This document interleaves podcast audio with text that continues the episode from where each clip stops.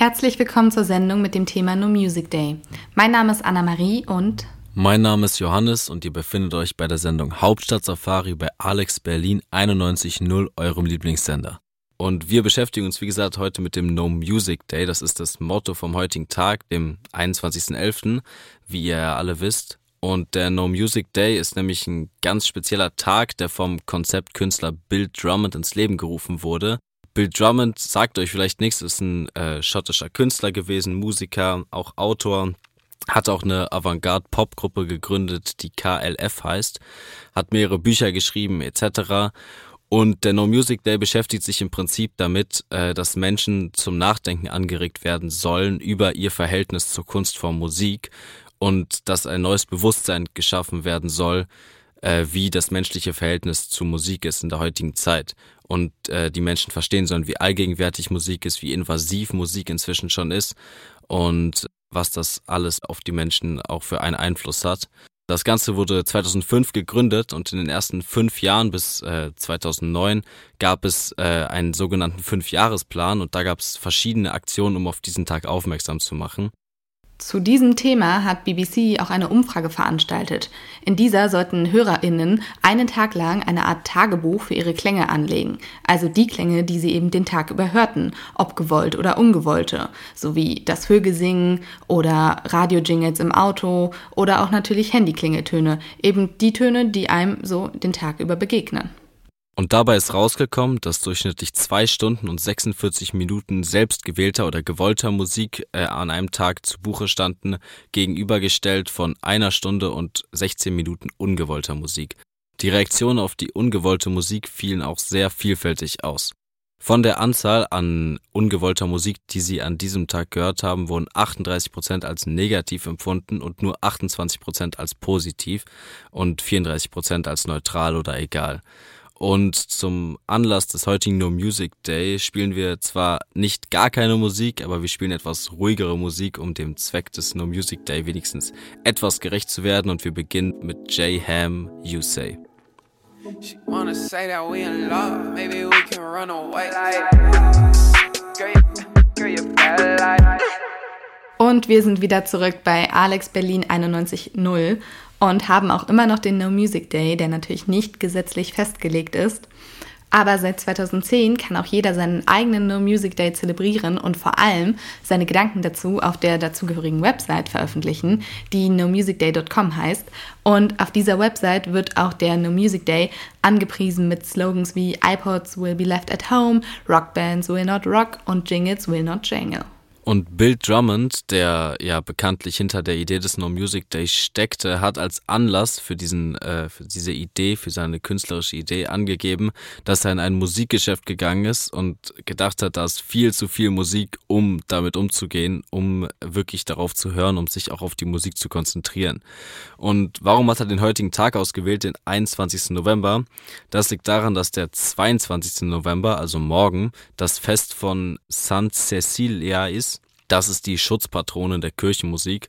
Da soll dann so eine Art Gegensatz hergestellt werden oder sage ich mal ein kurzes Innehalten äh, mit dem No Music Day vor dem großen Fest der Kirchenmusik oder der generellen Musik. Er ist aber natürlich nicht der Erste, der sich mit solchen Themen auseinandergesetzt hat und der solche Gedanken gepflegt hat und auch versucht hat, da Konzepte draus zu entwickeln. Benjamin Britten, der ja vor allem bekannt ist für seine Opern, wie zum Beispiel Billy Butt, hat nämlich schon 1964 den Aspen Award bekommen für den Beitrag zum Fortschritt der Menschheit. Das natürlich für seine Musik. In seiner Rede bei der Preisverleihung hat er sich dann gegen direkt und unmittelbar verfügbare Musik positioniert und hat vor allem den Lautsprecher äh, als den Feind der Musik betitelt. Das Ganze geschah 1964, also schon echt lange her und heute ist es aktueller denn je und noch viel schlimmer geworden, als er sich's hätte wahrscheinlich jemals erträumen können. Da stellt sich natürlich noch die Frage, ob Benjamin Britten als ein Komponist, der sich jeden Tag ausführlich mit Musik beschäftigt, auf die ganze Sache nochmal eine andere Perspektive hat.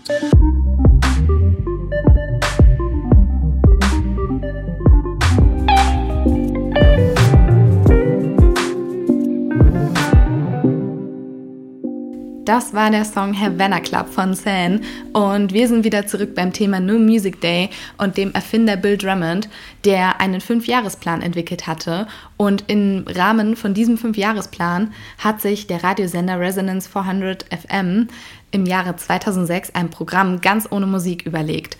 Und zu den Zeiten, wo normalerweise Musik gesendet worden wäre, wurden dann eben Diskussionen und Interviews zum Thema Musik ausgestrahlt. Außerdem stellte Drummond an diesem Tag ein Schild auf die Denmark Street in London mit der Aufschrift Road Closed. Und damit wollte er eben den No Music Day unterstreichen und er wählte die Denmark Street in London aus, weil da eben ursprünglicherweise sehr viele Musikverleger ansässig waren und inzwischen auch überwiegend Plattenläden und Tonstudios ansässig sind. Weiter ging es dann 2008, diesmal in Brasilien oder genauer gesagt Sao Paulo. Dort wurde nämlich der No Music Day mit Graffitis beworben und Drummond höchstpersönlich hat Flyer verteilt an musikhörende Passanten der Haupteinkaufsstraße der Stadt. Dann ist er auch ebenfalls noch in Musikläden gegangen und hat sie zur Schließung aufgefordert, also natürlich nur für diesen Tag, und die Straßenmusiker ebenfalls gebeten, mit dem Spielen heute aufzuhören und äh, einmal zurückzutreten und sich Gedanken über ihre Beziehung zu Musik zu machen. Im Nachhinein bezweifelte er allerdings, dass diese Aktionen einen Unterschied im Musikkonsum in Brasilien an diesem Tag gehabt haben. Im letzten Jahr des Fünfjahresprogrammes, nämlich 2009, reiste Drummond dann nach Linz. Diese Stadt war in diesem Jahr die Kulturhauptstadt Europas, um den Tag dort im Rahmen eines Projektes mit dem Namen Hörstadt zu begleiten. Dort im offenen Kulturhaus wurden zwei Kinofilme ohne Musik gezeigt. Mehrere Radiosender in ganz Linz haben ihr Programm dem Motto des Tages angepasst und haben eben keine Musik gespielt. Und in Theatern und Konzerthäusern gab es Aufführungen von Stücken, die ebenfalls ohne Musik auskommen. Sogar die Messen im Alten Dom haben letztendlich ohne Orgeln, Choräle oder Kirchenlieder stattgefunden. Damit endete dann, wie gesagt, der Fünfjahresplan und wie schon äh, vorhin erwähnt, äh, wurde dann der No Music Day ins Private verlegt und auf die einzelnen Menschen die Verantwortung übertragen, über ihren Umgang und ihre Beziehung zur Musik nachzudenken. Gleich sprechen wir noch über die Wirkung von Musik auf uns selber und generelle Wirkung im Alltag, aber vorher geht's erstmal weiter mit Homecoming von Normal.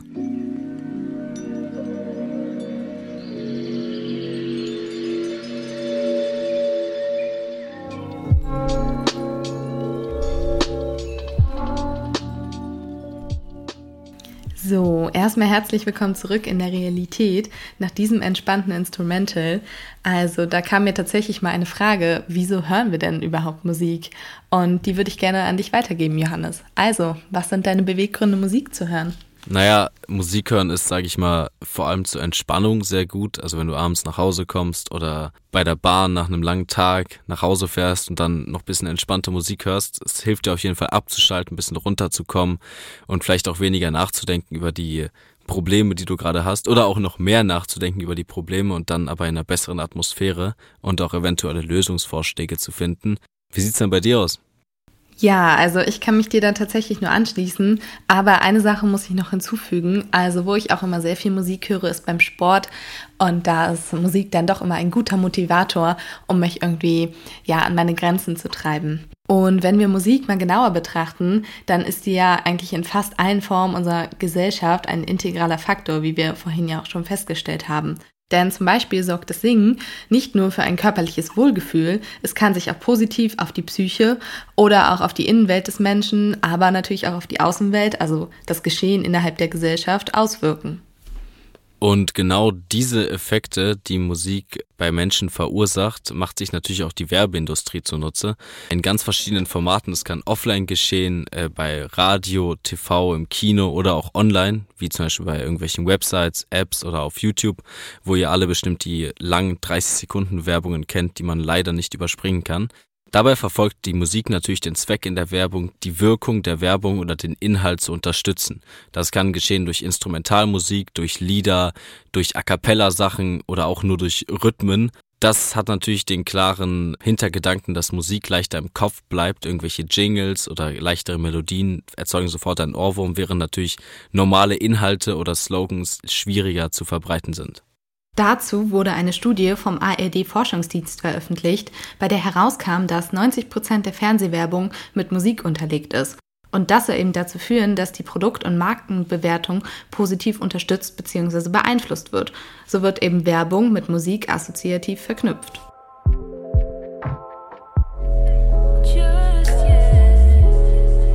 Wir sind zurück und wir unterhalten uns immer noch über Musik in der Werbung. Und Musik kann bestimmte Gefühle in hervorrufen, Emotionen, aber auch Erinnerungen und Erinnerungen aktivieren, die wir zum Beispiel schon komplett vergessen haben, aber mit einem bestimmten Song oder einer bestimmten Musikrichtung verbinden. Musik hat aber auch Auswirkungen auf das Gehirn.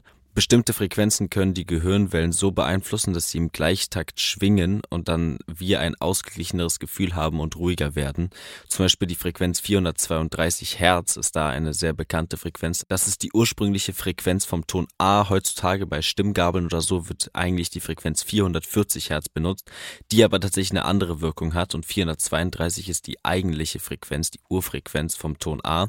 Die Frequenz mit 440 Hertz äh, aktiviert nämlich mehr die linke Gehirnhälfte, die mehr für den Verstand verantwortlich ist und kann deswegen Stress oder auch Disharmonie bewirken. Um Werbeerfolg zu garantieren, können dann zum Beispiel auch bestimmte Frequenzen in der Musik extra verwendet werden und stark hervorgehoben verwendet werden, damit wir mit dieser Werbung ein positives Körpergefühl verbinden und dann natürlich eher gewillt sind, das Produkt, was dort letztendlich beworben wird, dann auch wirklich zu kaufen.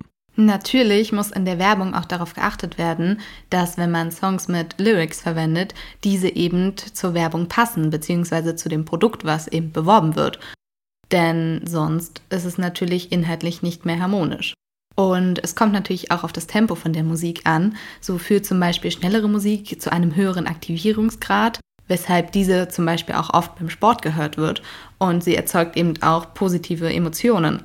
Und im Gegensatz dazu löst langsamere Musik bei Konsumentinnen eben auch Bewunderung oder vor allem Sentimentalität aus.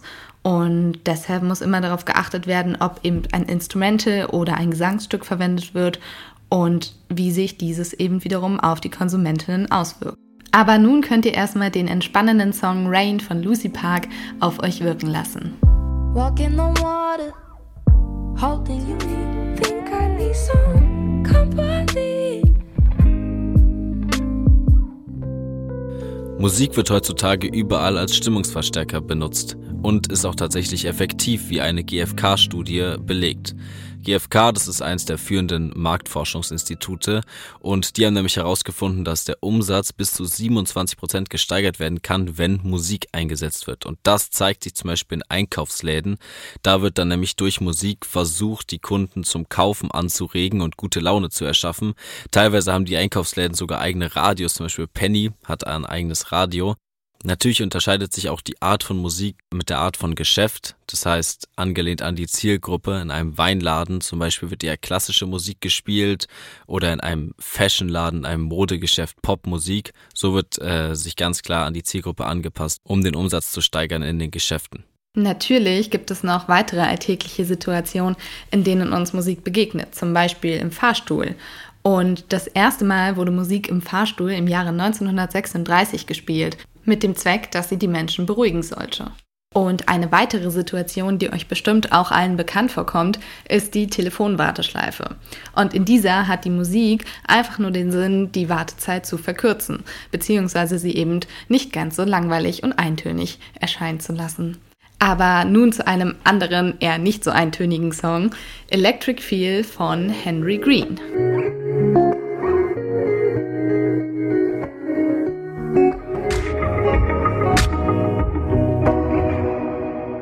In der heutigen Gesellschaft haben wir so eine Art zweischneidiges Schwert, würde ich sagen, weil durch einerseits sehr viele, wie wir schon festgestellt haben, unbewusste oder ungewollte Musik in Fahrstühlen, in Telefonwartschleifen, in Werbung etc. Ähm, wird mehr unbewusst oder ungewollt Musik konsumiert und weniger bewusst, da immer weniger Menschen in ein Konzert gehen oder in ein Theater gehen etc. Aber gleichzeitig wird auch diese unbewollte Musik teilweise ausgeschaltet, zum Beispiel Straßenmusik oder so durch Kopfhörer, AirPods oder etc äh, wo dann wieder das bewusstere Musikhören mehr in den Vordergrund gerät, da dann jede Person einzeln die Musik nur hört, die sie haben möchte, was ja früh in der früheren Zeit nicht so sehr möglich war, vor allem nicht gleichzeitig, da man ja diese Möglichkeit einfach nicht hatte. Auch die Streamingdienste versorgen HörerInnen durch Playlisten mit Klangteppichen für alle Gelegenheiten. Und so rückt letztendlich die Hintergrundmusik in den Vordergrund. Zusätzlich stellt Musik natürlich in seiner alltäglichen Verwendung auch ein geeignetes Mittel zur Verbreitung von Meinungen und Ideologien dar. Und darauf gehen wir dann nach dem kommenden Song genauer ein. I tried to wean you off.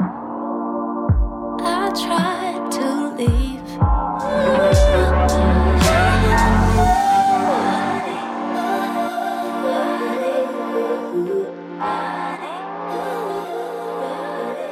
Das war Body von Sina Hanet und ihr seid zurück bei Alex Berlin auf 91.0. Und um auf die Meinungsverbreitung durch Musik zurückzukommen, bei der wir ja vorhin stehen geblieben sind, das begann damals mit Kaiser Wilhelm I., also es ist schon ein Weilchen her, der hat nämlich damals mit der Reichsgründung 1871 dann beschlossen, dass auf einmal Schluss sein sollte mit der romantischen Vorstellung, dass Musik und Politik ja strikt voneinander getrennte Welten sind. Deshalb wurden dann die Volkslieder auch immer patriotischer und waren einfach Lieder, die von Heldenverehrungen und natürlich auch von Spott für den Feind sehr geprägt waren. Und sie sollten eben ein Hilfsmittel sein, um ja die Stärkung des Zusammengehörigkeitsgefühls zu fördern. Nach dem kurz darauf folgenden Kriegsausbruch spielten dann auch die Medien eine ziemlich große Rolle. Die Zeitungen veröffentlichten fast täglich neue lyrische Texte, oft mit bekannten Melodien. Die Inhalte nationale Mythen, Kameradschaft, Tod und die Sehnsucht nach der Liebsten oder der Heimat. Dabei wurde natürlich der Krieg verharmlost. Dies hatte natürlich einen propagandistischen Zweck. Die neuen Medien Rundfunk, Film oder Schallplatte sorgten dafür, dass Musik täglich die ständige Propaganda begleitete und untermalte, um die eigene Seite zu stärken und die des Feindes zu schwächen. Nicht ganz so propagandistisch ist aber folgender Song. Soft Skin von Timmys.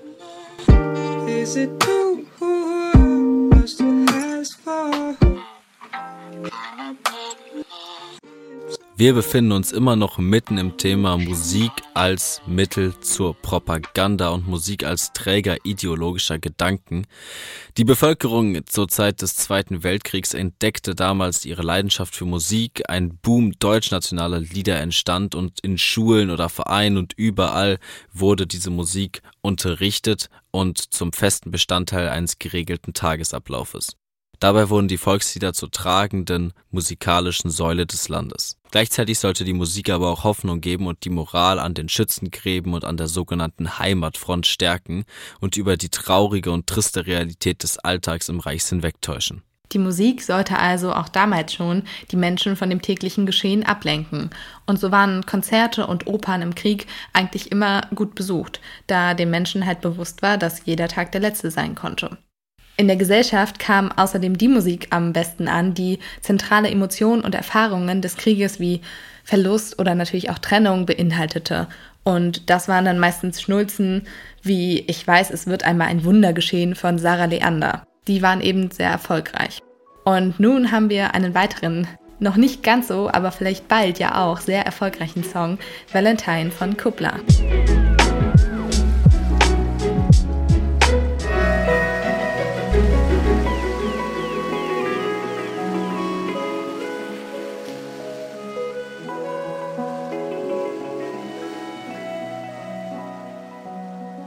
Wir befinden uns immer noch am No Music Day, der 2005 von Bill Drummond ins Leben gerufen wurde. Und wir haben uns in dieser Sendung schon viel mit verschiedenen Wirkungen von Musik in der heutigen Gesellschaft, in der damaligen Gesellschaft, in früheren Zeitaltern beschäftigt, mit verschiedenen Verwendungsformen und Zwecken. Auch viel mit Manipulation und gefährlichen Verwendungsformen von Musik, mit Propaganda. Jedoch hat die Musik auch die Eigenschaft, in Widerstandsbewegungen und für Widerstandskämpfer sehr wichtig zu sein. Zum Beispiel als Beispiel die Französische Revolution, in der die neu verbreitete Maxime Freiheit, Gleichheit und Brüderlichkeit in der Musik untermalt wurde und durch diese natürlich auch deutlich populärer wurde und eine Stimme gewann. Musik war also schon immer sehr interessant für die Menschen und ist es ja auch heute. Zum Beispiel kann Musik ja auch eine Vorbild- oder Vorreiterfunktion übernehmen. Und ich meine, ihr kennt das ja bestimmt, wenn ihr gerne einen Musikstil hört, dann wollt ihr euch ja früher oder später auch mit den zugehörigen KünstlerInnen auseinandersetzen und ihre Meinung zu gewissen Themen erfahren. Und so können Musikstile eben auch gewisse Botschaften transportieren. Und die Wahl einer gewissen Musikrichtung kann eben auch entscheidend für eine Form des Zusammenlebens oder auch für ein Gesellschaftsbild sein. Falling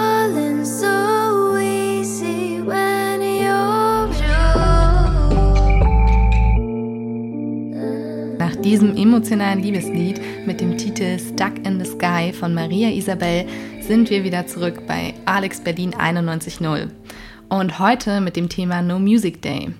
Wir haben ja bereits darüber gesprochen, wie wichtig Musik für unsere Gesellschaft ist und natürlich auch für uns selber, welche Wirkung sie auf uns hat und mit welcher Motivation wir überhaupt Musik hören. Und dabei kam heraus, dass eine Welt ohne Musik eigentlich unvorstellbar für uns ist. Die Eigenschaft zu musizieren ist nämlich im sozialkognitiven Bereich des Menschen tief verankert und so ist es für unser Gehirn auch eine sehr komplexe Aufgabe, überhaupt Musik zu machen. Denn dabei werden Fähigkeiten eingefordert und vor allem natürlich auch trainiert, wie die Wahrnehmung, Handlung, soziale Kognition, Emotion, das Lernen generell und so weiter und so fort. Und wir machen ja nicht nur Musik, sondern primär hören wir sie ja auch. Und beim Hören von Musik wird unser Gehirn von einer rasanten Abfolge von, Achtung, Fachausdruck, Serienparallelwandlungen beansprucht. Das bedeutet, dass einfach Verarbeitungsprinzipien und Analyseprozesse stattfinden. Und vor allem bei diesen Analyseprozessen ist es wichtig, dass sie von unten nach oben hin stattfinden. Und da gibt es nochmal einen weiteren Fachausdruck für, nämlich die Bottom-up-Analyse. Und vereinfacht gesagt dringen die Strukturen beim Hören von Musik zuerst zum Hirnstamm vor, woraufhin eben Reize den Hörkortex erreichen und die Musik danach hin zum Bewusstsein durchdringen kann. Und diese hier jetzt nur ganz grob angesprochenen Verarbeitungsstufen sind eben diese Bottom-up-Analyse. Und natürlich treten hier auch viele weitere Querverbindungen zu motorischen Modulen auf. Und darauf gehen wir nach dem nächsten Song mit dem Titel Body and Soul von Emotional Orange und Big Pig genauer ein. Yeah, let me tell you about this fireplace that we're gonna lay in front of roast marshmallows and oranges and shit. Set that lighting real nice. Light up your fireplace. Und ihr seid wieder zurück bei Hauptstadt Safari mit dem Thema No Music Day. Und obwohl das Thema eigentlich bedeutet keine Musik, war das ja nur eine symbolische Aussage, denn er wollte darauf aufmerksam machen, sich mal intensiver mit der Musik auseinanderzusetzen und sie nicht einfach nur blindlings im Alltag zu konsumieren. Und das tun wir heute auch. Und zwar beschäftigen wir uns heute mit ganz verschiedenen Themenbereichen, in denen Musik eine ausschlaggebende Rolle gespielt hat. Und deshalb waren wir gerade dabei stehen geblieben, was Musik mit unserem Gehirn macht, beziehungsweise welche Verarbeitungsprozesse im Gehirn stattfinden, wenn Musik auf unser Ohr trifft. Und dabei ist es so, dass für die musikalische Wahrnehmung mehrere Hirngebiete zuständig sind. Es gibt also kein direktes Wahrnehmungsareal in unserem Gehirn, was, wenn wir Musik hören, dann ausschließlich für die Musik zuständig wäre. Denn es sind eben linke und rechte Hörareale beteiligt. Das heißt, es gibt ein Netzwerk für die Musikwahrnehmung in unserem Gehirn. Eine weitere Verwendungsform für Musik ist die Musiktherapie, die sich vor allem an geistig behinderte Menschen richten kann. Wenn Personen nicht sprechen können und sich somit auf die sonst in der heutigen Welt üblichen Weise der Sprache ausdrücken können, kommt die Musik ins Spiel. Durch sie kann die Person auf emotionaler Ebene kommunizieren und sich und seine Gefühle ausdrücken, trotz der Sprachbarriere. Musik als Sprache ist universell und muss für ihr Verständnis nicht gelernt werden wie eine normale Sprache. Die Menschen können so in Kontakt mit ihrer Umwelt treten und sich selbst aus der eigenen Isolation befreien. Auch lernen sie sich selbst besser kennen, da Musik Gefühle hervorruft, die durch kein anderes Ereignis auf dieser Welt ausgelöst werden können.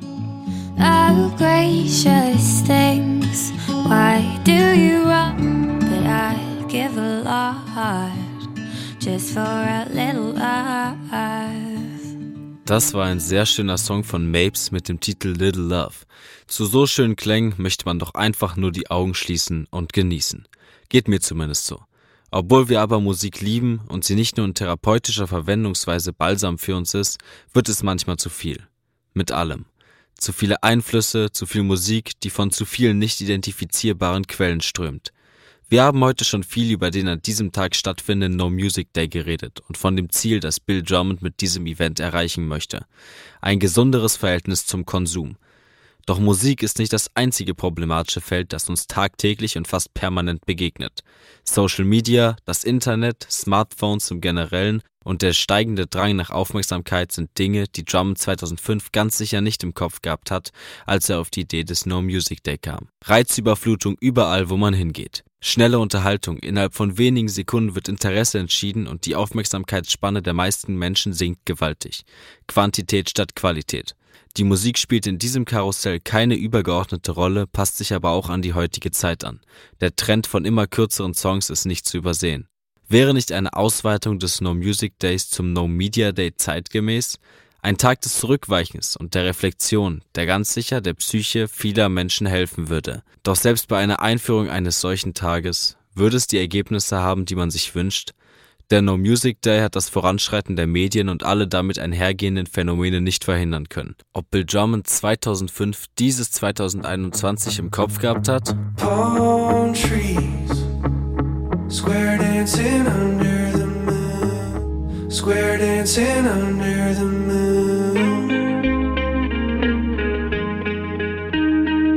So, das war der vorletzte Song für heute von uns und zwar mit dem Titel Cowboy in LA von Laney.